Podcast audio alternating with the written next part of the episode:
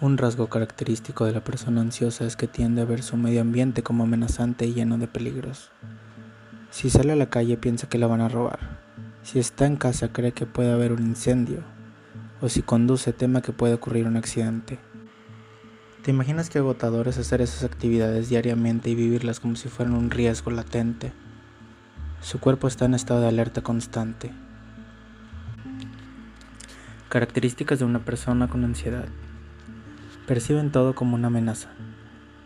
Están en constante estado de alerta. Necesitan estar en control. Tienen problemas de concentración y de atención. Son perfeccionistas y muy autocríticos. Tienen mayor nivel de creatividad. Hipersensibles a cualquier alarma. Reaccionan más agresivamente ante cualquier amenaza. Pensamientos negativos repetitivos sobre sí mismos. Piensan en todos los posibles escenarios negativos. Tienden a ser absolutos o todo o nada o está perfecto o está mal. Esta condición te impide disfrutar el presente y te hace reaccionar ante cualquier estímulo como si fuera a causarte daño. Esto provoca que las personas que padecen ansiedad sean más irritables y ante cualquier comentario ya han desenvainado la espada y están preparadas para pelearse. En muchas personas agresivas, lo que subyace a su enfado es un gran nivel de ansiedad. Al estar activadas para responder en cualquier momento, es fácil vaciar el cargador de balas de ira. Un comentario que para otros ha sido una crítica constructiva lo pueden ver como una agresión y responder de manera violenta, tanto verbal como físicamente. Es lo que algunos describen como estar a la defensiva. Donde también podemos ver reflejado el grado de ansiedad y frustración de la gente es en su forma de conducir. Una persona estable, ante un coche que se mete en su carril, lo ignora o ni lo percibe, pero alguien ansioso ya tiene todo su cargamento de balas emocionales listo para reaccionar de una manera desproporcionada, rebasando de forma agresiva o frenando en seco, poniendo la vida de otros y la suya en un riesgo completamente innecesario. Por otra parte, la ansiedad tiene un efecto nefasto en las relaciones de pareja, tanto a nivel sexual como afectivo, siendo la causa de muchas disfunciones sexuales, donde cualquier malentendido puede dar lugar a una respuesta desproporcionada o incluso agresiva. Ante esa visión del entorno tan amenazante, desarrollan un mecanismo de protección que consiste en intentar dominar cualquier contingencia que perciban como dañina, en definitiva tener todo bajo control.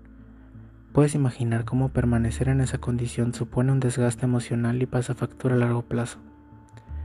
Como consecuencia de vivir en constante estado de alerta ante cualquier estímulo, su capacidad de concentrarse en la actividad que llevan a cabo en ese momento se ve mermada por lo que pueden padecer problemas de concentración y de memoria. No se sabe si debido a su nivel de ansiedad o si esa capacidad creativa es innata, pero lo cierto es que estas personas tienden a ser más ingeniosas y eso también puede hacer que imaginen situaciones mucho más catastróficas que el resto. Algunos lo visualizan con tal detalle que sugestionan y les crea todavía mayor nivel de inquietud. Pero no solo las ideas negativas son responsables de nuestra ansiedad, hay un tipo o modelo de personalidad que puede hacernos daño. El yo puedo con todo. Aunque es bueno pensar en positivo, aquellos que actúan así ignoran la necesidad de su cuerpo con tal de conseguir sus objetivos. Durante un tiempo esto les funciona, pero siguen ese modelo de privarse de horas de sueño, un exceso de cafeína, no comen sano, no hacen ejercicio, se llenan de actividades que les lleva un agotamiento mental y en definitiva se vuelven una olla de presión que puede explotar en cualquier momento. Probablemente mucha de la gente que tiene ahora ansiedad hace 50 años no lo hubiera tenido. Nuestro ambiente es altamente ansiógeno. Nos envía constantemente mensajes de peligro como si no estudias no vas a ser nadie en la vida, que si tu cuerpo no es perfecto nadie te va a aceptar, que si no te proteges te pueden robar, que si no tienes cuidado puedes tener un accidente de tráfico, que si no estás disponible en tu teléfono las 24 horas en tu trabajo te pueden despedir, o que si no contestas un mensaje van a pensar que no les importas. Agotador, ¿verdad? Pues todas estas señales pueden ser interpretadas como amenazas. Antes no era necesario aprender a relajarse, era algo muy hippie, pero hoy se tendría que convertir en asignatura obligatoria en las escuelas. Si hubiéramos aprendido a controlar nuestros niveles de ansiedad, seguramente este podcast tendría la mitad de capítulos. pero dada la situación actual, si lo grabo dentro de 5 años va a tener el doble. Se ha vuelto un problema mundial no solo de salud mental, sino también física. La ansiedad también impacta nuestro sistema inmune, lo debilita y acaba enfermándonos o causándonos problemas gástricos y hasta migrañas. Aunque la mayoría de los padecimientos o alteraciones tienen un componente de ansiedad, los que incluyo a continuación, a mi modo de ver, están más fuertemente asociados a ella. No me he guiado al pie de la letra por la clasificación de los manuales diagnósticos como el DSM5 o el SIE10, pues mi podcast no está enfocado ni a los psicólogos ni a los psiquiatras. Esos manuales son herramientas que les ayudan a evaluar y diagnosticar pacientes.